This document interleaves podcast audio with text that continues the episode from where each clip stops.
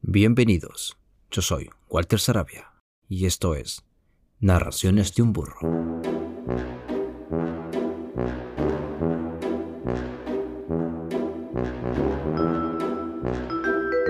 ¿Cómo estamos amigos y amigas de Narraciones de un burro? Sean bienvenidos a este nuevo programa. Ahora les traemos una novela muy bonita y muy poco conocida de John Ernest Steinbeck Jr., que se titula La Perla. Hablaremos un poco acerca de John Steinbeck, de donde nació, ya que él es originario de Salinas, California. Nació el 27 de febrero de 1902 y murió en el estado de Nueva York un 20 de diciembre de 1968. Bueno, como ya saben, la novela más famosa de John Steinbeck es Las uvas de la ira. También fue escritor de la novela De ratones y hombres, eh, Al este del Edén, y la que ahora les traemos en este programa, que se llama La Perla, que es una novela muy corta. En esta narración me acompañará Arnold Isaac Bolaños Castillo, desde El Salvador, quien leerá unos capítulos y yo leeré otros. Nos iremos intercalando ahí el trabajito para, para que puedan apreciar un poco la calidez de la voz de mi compañero y amigo Arnold, mi compañero de andanzas. También en esta narración nos acompañará la música de María del Mar Ortiz, que es pianista y compositora, profesora de piano del Conservatorio Profesional de Música Ángel Barrios de Granada, y quien muy, muy amablemente me ha concedido su música para poderla acompañar en la lectura de esta novela. Y también, por qué no decir, traeremos una sorpresita ya que a todos aquellos que nos dejen un comentario vamos a rifar uno de sus discos que nos ha hecho llegar muy amablemente para este programa. Así es de que ya saben chicos, si quieren ganarse un disco de nuestra amiga María del Mar Ortiz, eh, simplemente con los que vayan dejando comentario a, través de la lectura de la novela, pues irán formando parte ahí para ese sorteo que haremos al final del último capítulo de esta novela corta que se titula La Perla de John Steinbeck. Así de que abajo en la descripción encontrarán los enlaces al canal de YouTube de nuestra amiga María del Mar Ortiz y también algunas cosillas que ya les diré más adelante. De pronto los dejo con el primer capítulo de La Perla de John Steinbeck.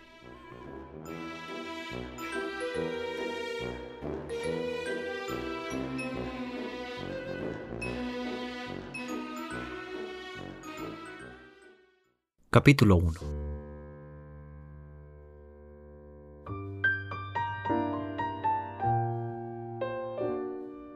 Kino se despertó casi a oscuras.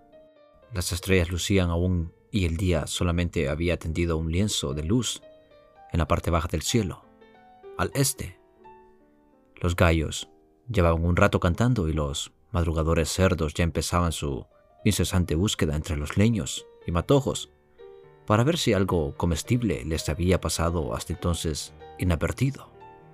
Fuera de la casa, edificada con haces de rama, en el plantío de tunas, una bandada de pajarillos temblaban estremeciendo las alas. Los ojos de Kino se abrieron, mirando primero al rectángulo de luz de la puerta, y luego a la cuna portátil donde dormía Coyotito. Por último, volvió su cabeza hacia Juana, su mujer, que yacía a su lado en el jergón, cubriéndose con el chal azul la cara hasta la nariz, el pecho y parte de la espalda. Los ojos de Juana también estaban abiertos. Kino no recordaba haberlos visto nunca cerrados al despertar. Las estrellas se reflejaban muy pequeñas en aquellos ojos oscuros. Estaba mirándolo, como lo miraba siempre al despertarse. Kino escuchaba el suave romper de las olas mañaneras sobre la playa. Era muy agradable y cerró los ojos para escuchar su música. Tal vez solo él hacía esto pueda que toda su gente lo hiciera. Su pueblo había tenido grandes hacedores de canciones capaces de convertir en canto cuanto veían, pensaban, hacían o oían. Esto era mucho tiempo atrás. Las canciones perduraban. Quien no las conocía? Pero sabía que no habían seguido otras nuevas. Esto no quiere decir que no hubiese canciones personales. En la cabeza de Kino había una melodía, clara y suave. Y si hubiese podido hablar de ella, lo habría llamado la canción familiar. Su madre le cubría hasta la nariz para protegerlo del aire, desagradablemente húmedo. Sus ojos se movieron al oír un rumor a su lado. Era Juana levantándose casi sin ruido. Descalza se acercó a la cuna de Coyotito. Se inclinó sobre él y pronunció una palabra de cariño. Coyotito miró un momento hacia arriba, cerró los ojos y volvió a dormirse. Juana fue hacia el fogón, extrajo un tizón y lo airó para reavivarlo, mientras dejaba caer sobre él algunas astillas. Quino se había levantado envuelto en su manta. Deslizó los pies en sus sandalias y salió a ver la aurora. Al traspasar la puerta, se inclinó para rodear mejor sus piernas con el borde de la manta. Veía las nubes sobre el golfo como hogueras en el firmamento. Una cabra se acercó a él, resoplando y mirándolo con sus ojos fríos y ambarinos. A su espalda, el fuego de Juana llameaba lanzando flechas de luz entre las rendijas de la pared, de ramaje y asiento de la puerta un cuadro de luz oscilante. Una polilla lo atravesó en busca del fuego. La canción familiar sonaba ahora detrás de Kino. Y su ritmo era el de la muela de piedra que Juana movía para triturar el grano de las tortas matinales.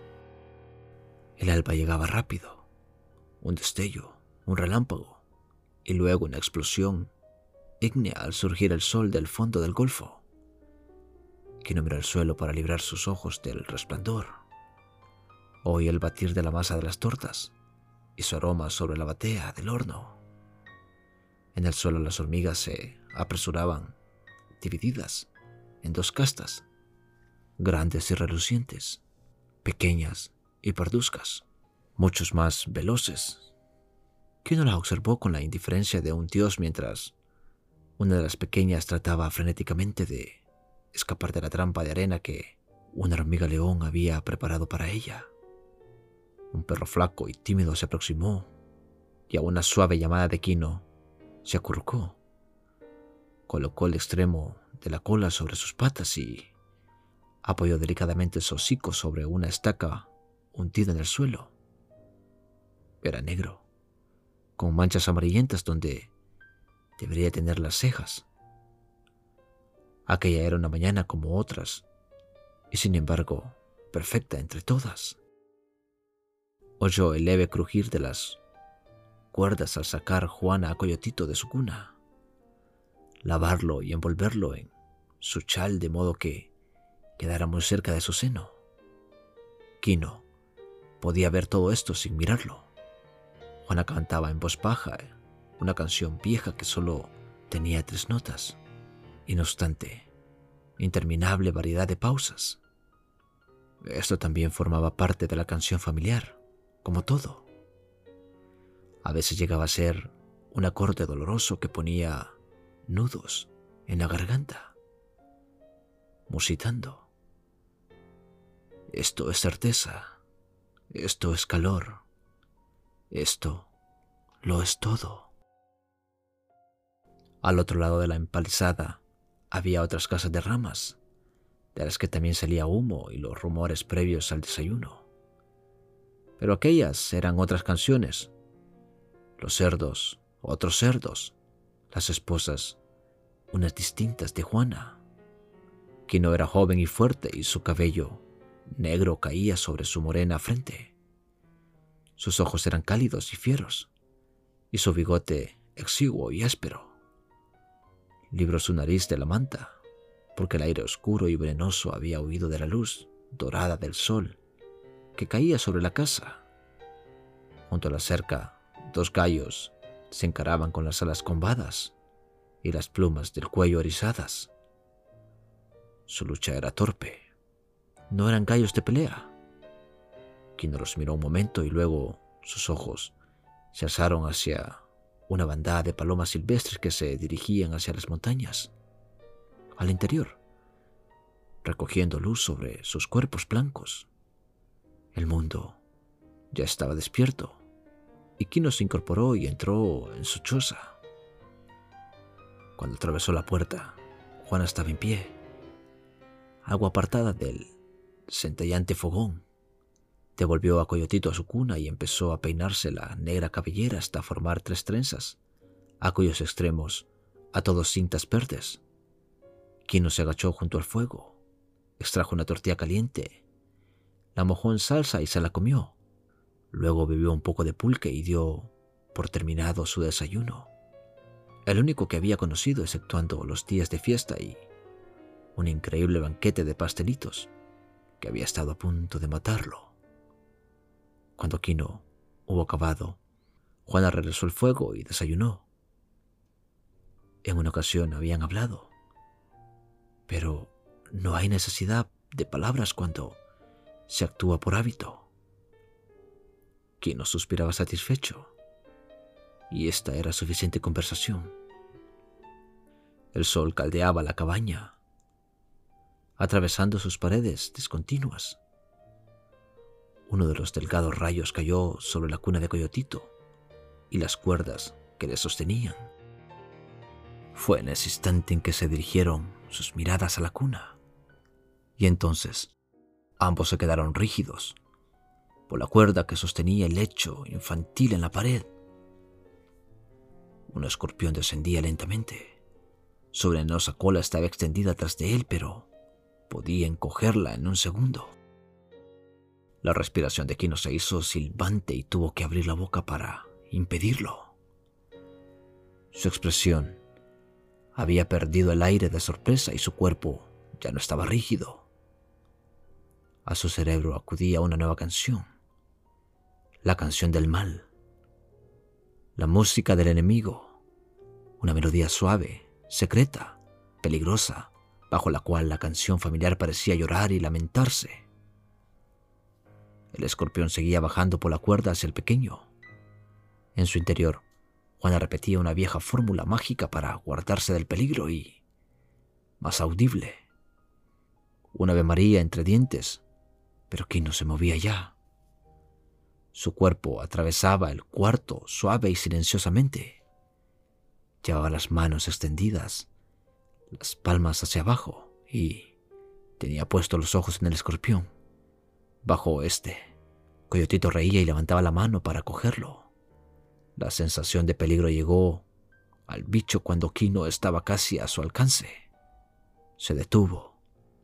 Su cola se levantó lentamente sobre su cabeza y la garra curva de su extremo surgió reluciente. Kino estaba absolutamente inmóvil. Hola el susurro mágico de Juana y la música cruel del enemigo. No podía moverse hasta que lo hiciera el escorpión, consciente ya de la muerte que se acercaba. La mano de Kino se adelantaba muy despacio y la cola venenosa seguía alzándose. En aquel momento, Coyotito, riéndose, Sacudió la cuerda y el escorpión cayó. La mano de Kino había saltado para cogerlo, pero pasó frente a sus dedos. Cayó sobre el hombro de la criatura y descargó su ponzoña. Al momento Kino lo había cogido entre sus manos, aplastándolo. Lo tiró al suelo y empezó a golpearlo con el puño mientras Coyotito lloraba de dolor. Kino siguió golpeando al enemigo hasta que no fue más que una mancha húmeda en el polvo.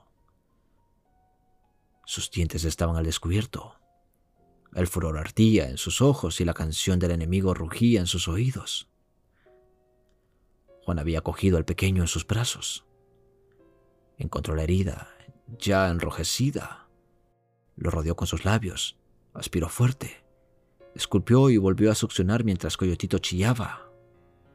Kino permaneció en suspenso. Su ayuda de nada servía. Era un estorbo. Los gritos del pequeño atrajeron a los vecinos, que fueron surgiendo de sus cachuzas de ramaje. El hermano de Quino, Juan Tomás, su gorda esposa, Apolonia, y sus cuatro hijos se agolparon en la puerta, bloqueando el paso mientras detrás de ellos otros trataban de mirar adentro. Y un pequeñuelo se deslizaba entre las piernas de los demás para ver mejor. Los que estaban adelante pasaban la noticia a los detrás. Un escorpión ha picado al pequeño. Juana dejó de chupar la herida un momento. El orificio y sus bordes estaban blancos por la succión, pero la roja hinchazón se extendía cada vez más. En torno suyo formaba un duro bulto linfático. Toda aquella gente sabía cuánto había de saber del escorpión.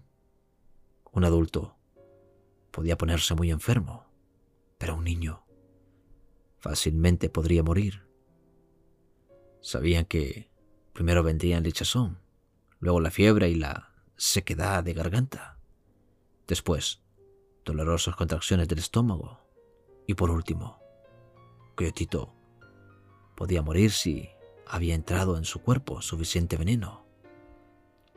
Los gritos del pequeño se habían convertido en gemidos.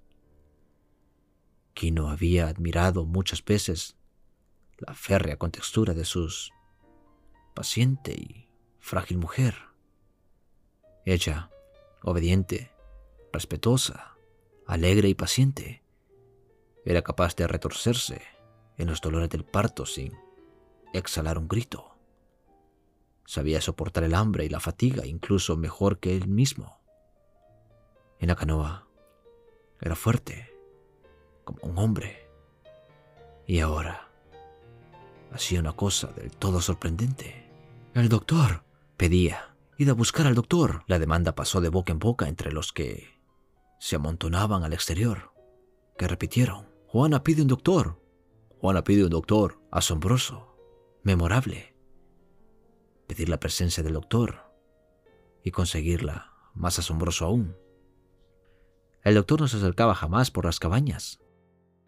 ¿Cómo iba a hacerlo cuando tenía más trabajo del que podía atender entre los ricos que vivían en las casas de piedra y cemento de la ciudad? No vendrá, exclamaron los vecinos. No vendrá, repitieron los parientes desde la puerta. El doctor no vendrá, dijo Quino a Juana.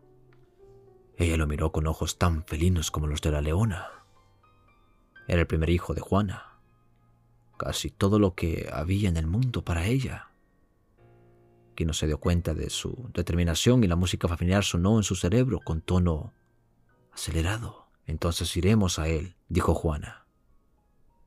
Con una mano dispuso el chal azul sobre su cabeza, haciendo que un extremo envolviera a la llorosa criatura y con el otro cubrió sus ojos para protegerlo de la luz. Los de la puerta empujaron a los detrás para abrir paso. Quien la siguió y acompañados por todos emprendieron el camino. Era ya un problema de toda la comunidad. Formaban una acelerada y silenciosa procesión dirigiéndose al centro de la ciudad, delante Juana y Quino, tras de ellos Tomás y Apolonia, bailándole el enorme vientre por efecto de la apresurada marcha, y luego todos los vecinos con los niños corriendo a ambos lados. El sol amarillo proyectaba sus sombras negras hacia adelante, de modo que andaban persiguiéndolas. Llegaron al lugar en el que cesaban las cabañas y empezaba la ciudad de piedra y mampostería. La ciudad de grandes muros exteriores y frescos jardines interiores donde las fuentes murmuraban y la bugambilia purpureaba. Blanca gardenia trepaba por las paredes. De los cultos jardines oían los trinos de pájaros enjaulados y el salpicar de agua fresca sobre los mosaicos recalentados. La procesión atravesó la iluminada plaza y cruzó por delante de la iglesia. Había crecido mucho los recién llegados. Eran rápidamente informados sobre la marcha de cómo el pequeño había sido picado por un escorpión, y su padre y su madre lo llevaban al doctor. y los recién llegados, en particular los mendigos de la entrada de la iglesia, que eran grandes expertos en análisis financieros, miraban rápidamente la vieja falda azul de Juana, pelaban los rostros de su chal, y la cista verde de su pelo, leían la edad en la manta de Quino y el millar de lavadas de sus ropas. Los clasificaban al momento como gente mísera y seguían tras de ellos para ver qué clase de drama se iba a representar. Los cuatro mendigos de la puerta de la iglesia conocían todo lo existente en la ciudad. Estudiaban la expresión de los jóvenes en el confesonario, la mirada al salir y sabían la naturaleza del pecado. Estaban enterados de todos los pequeños escándalos y de algunos grandes crímenes. Dormían en los mismos escalones de la puerta de la iglesia, así nadie podía entrar en el templo a buscar consuelo sin que ellos se enterasen. Y conocían al doctor. Sabían de su ignorancia, su crueldad, su avaricia, su apetito, sus pecados. Conocían sus feas intervenciones en abortos y los pocos centavos que daba alguna vez como limosna. Habían visto entrar en la iglesia los cadáveres de todas sus víctimas.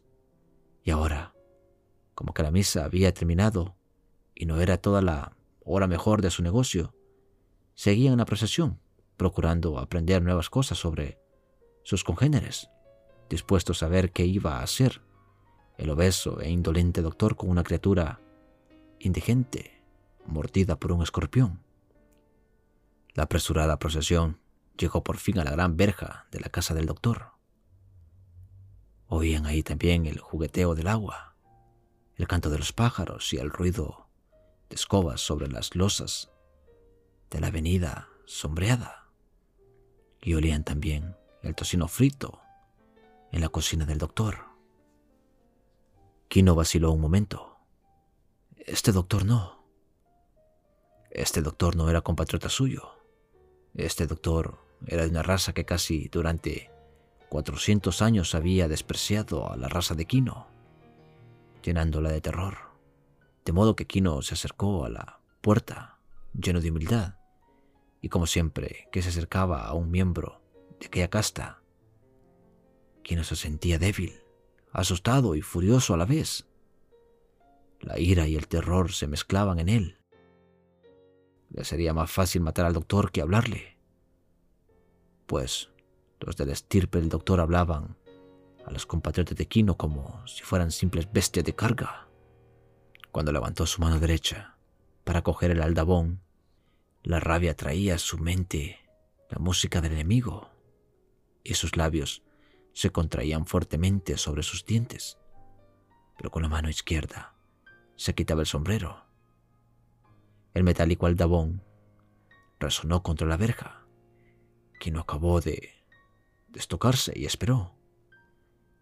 Guillotito gemía en brazos de Juana, que le hablaba dulcemente. La procesión se apiñó para ver y oír más de cerca. Al cabo de un momento, la gran verja se abrió unas pulgadas. Kino pudo ver el verde frescor del jardín y los juegos del agua en la fuente. El hombre que lo miraba era de su propia raza. Kino le habló en la lengua ancestral. Mi pequeño, mi primogénito ha sido envenenado por un escorpión. Explicó. Necesita que lo curen. La verja se cerró un poco y el criado se negó a emplear el viejo idioma. Un momento, dijo. Voy a informarme. Cerró la verja y echó el cerrojo. El sol proyectaba las negras siluetas del grupo sobre los blancos muros. En su alcoba, el doctor estaba sentado en la cama. Llevaba puesto el patín de seda roja, tornasolado, que se había hecho traer de París, algo justo sobre su pecho cuando se lo abrochaba. En su regazo tenía una bandeja de plata con una chocolatera del mismo metal y una tacita de porcelana china tan delicada que parecía una insignificancia cuando la levantaba en su mano gigantesca, sosteniéndola entre índice y pulgar, y apartando los otros tres dedos. Sus ojos descansaban sobre la bolsa de carne flácida y su boca tenía un rictus de desagrado. Se estaba poniendo muy corto y su voz era ronca, la grasa que oprimía su garganta. Junto a él, en una mesita, había un gong oriental y una caja de cigarrillos. El mobiliario del cuarto era enorme, oscuro y tristón. Los cuadros eran religiosos. Incluso la gran fotografía en colores de su difunta esposa que, sin duda, gracias a las misas pagadas con su dinero, estaba en la gloria. El doctor había sido, en otro tiempo, muy breve, un miembro del gran mundo y el resto de su vida había sido una eterna añoranza de su Francia. Aquello, decía, era vida civilizada, con lo que se refería a ingresos suficientes para mantener a una querida y comer en restaurantes. Paseó la segunda taza de chocolate y mordisqueó un bizcocho. El criado llegó desde el jardín hasta su puerta y esperó que su presencia fuera observada. ¿Qué hay? preguntó el doctor. Un indio con una criatura. Dice que le ha picado un escorpión. El doctor bajó la taza con cuidado, antes de dejar su ira en libertad. ¿No tengo nada más que hacer que curar mordeduras de insectos a los indios? Soy un doctor, no un veterinario. Sí, sí, patrón, dijo el criado. ¿Tiene dinero? preguntó el doctor. No, nunca tienen dinero. Yo ya estoy harto de trabajar por nada en este mundo. aléjate ya. Ve a ver si tienen dinero. El criado abrió la verja un poquito y miró a los dos que esperaban. Esta vez habló en el idioma antiguo. ¿Tenéis dinero para pagar el tratamiento? Kino hurgó en algún escondite secreto debajo de su manta y sacó un papel muy doblado. Pliegue a pliegue fue desdoblándolo, hasta que al fin aparecieron ocho perlas deformes, feas y grisáceas, como úlceras, aplastadas y casi sin valor. El criado cogió el papel y volvió a cerrar la puerta, pero esta vez no tardó en reaparecer. Abrió la verja, espacio suficiente para devolverle el papel. El doctor ha salido, explicó. Lo han llamado desde un caserío y cerró apresuradamente. Una ola de vergüenza recorrió todo el grupo. Se separaron. Los mendigos volvieron a los escalones de la iglesia. Los curiosos huyeron. Los vecinos se apartaron para no ver la vergüenza de Quino. Durante largo rato Quino permaneció frente a la verja, con Juana a su lado. Lentamente devolvió a su cabeza el sombrero de peticionario. Y entonces, impulsivo, golpeó la verja con el puño. Bajó la mirada y contempló casi con asombro sus nudillos despellejados y la sangre que corría por entre sus dedos.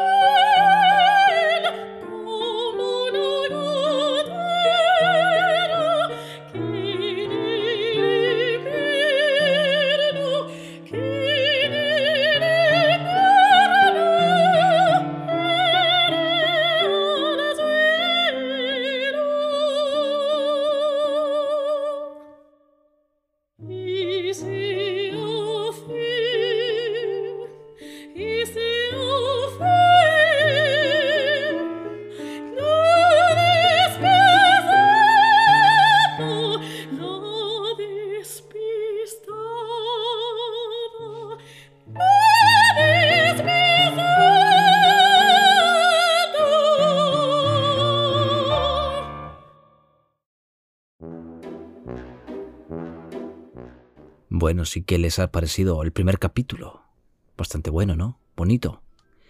Bien, déjenme decirles que esta novela, cuando se publicó, tuvo críticas, pero fueron positivas, como por ejemplo en el Times, y esta está considerada entre sus mejores obras dentro de este género, junto con El Pony Rojo de 1937 y La Luna se ha puesto de 1951.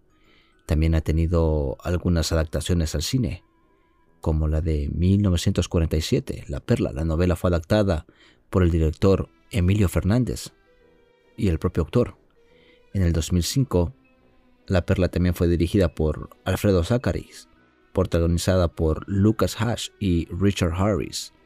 Así es de que nada, amigos y amigas de Narraciones de un Burro. Como ya dije, pues espero que les haya gustado la lectura de esta, el primer capítulo, perdón, de esta bonita novela, de esta novela corta, que solamente tiene seis capítulos y ahora ustedes han tenido el primero. Como ya saben, abajo en la descripción del programa tienen los links al canal de YouTube de nuestra amiga María del Mar Ortiz y también el enlace al canal de nuestro compañero y amigo Arnold Isaac Bolaños, donde ha hecho una lectura de una novela corta de la literatura salvadoreña también aquí en Evox y en algunas otras plataformas. Lo pueden encontrar también. Así es de que, nada amigos, sin más que decir, me despido. Y si quieren formar parte de el canal de Telegram, ya saben, búsquenme. Narraciones Burro.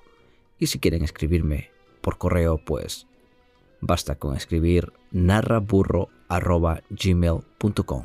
De todos modos, estaré dejando en la descripción del programa los enlaces. Y si quieren apoyar el programa también, ahí está un pequeño espacio ahí para que puedan apoyar el programa por medio de PayPal si así lo desean. Si no, pues no pasa nada con que lo compartan y nos dejen su comentario, su like. Basta, ya saben.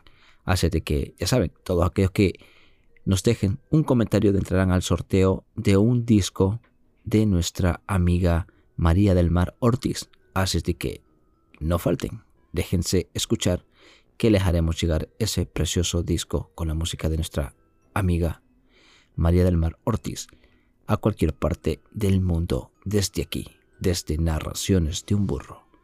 Me despido, sin más que decir, nos escuchamos en la próxima entrega, en el segundo capítulo, que será narrado por mi amigo y compañero Arnold Isaac Polaños Castillo.